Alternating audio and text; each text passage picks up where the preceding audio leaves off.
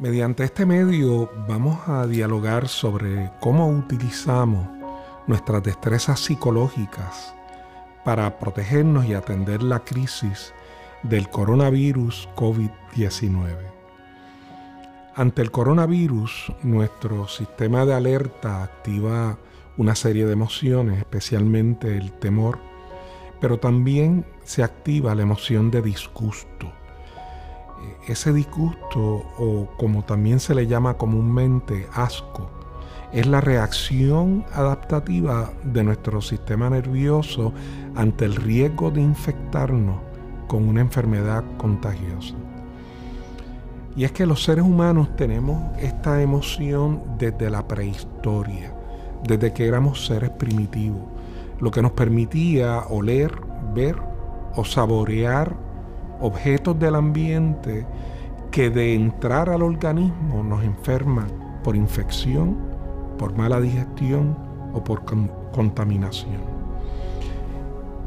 Debemos reconocer las señales de peligro que nos llegan a través de la emoción de disgusto o de asco. Y esto es importante ante la pandemia del virus que confrontamos al presente en el mundo. Tradicionalmente no nos acercamos a quienes presentan los signos típicos de problemas respiratorios asociados a catarro, influenza, pulmonía o bronquitis. Nuestras emociones nos lo indican. El no acercarnos a personas enfermas se reconoce como distancia social. Ante el COVID-19 tenemos que implementar mayor discreción en nuestro acercamiento a las personas guiados por nuestras emociones y tenemos que mantener esa distancia social. ¿Y qué es distancia social? Pues mantener una distancia de 3 a 6 pies entre las personas, no saludar con las manos, de hecho, utilizar el puño o el codo, no dar besos o abrazos. Esta pandemia está ocasionando una transformación involuntaria en nuestra cultura puertorriqueña, específicamente en el modo como nos relacionamos. Somos personas hospitalarias que abrimos nuestro espacio físico a las personas que apreciamos, incluso a personas que acabamos de conocer, pero que no son simpáticas.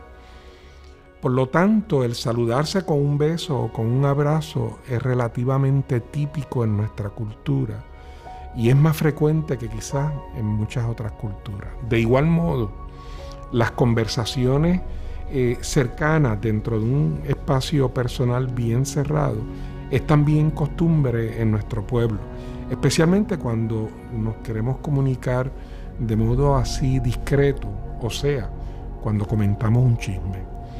Con el inicio de la pandemia del COVID-19, estas tradiciones están cambiando aceleradamente. A tenor con lo antes comentado, la distancia social se está integrando a nuestro estilo de relación con otros. Nos parece que esto es indispensable en esta época de pandemia para mantenernos seguros y protegidos. Les habla el doctor José Pons Madera, psicólogo clínico y presidente de la Universidad Albizu en San Juan, Miami y Mayagüez. En la Albizu estamos para ayudar.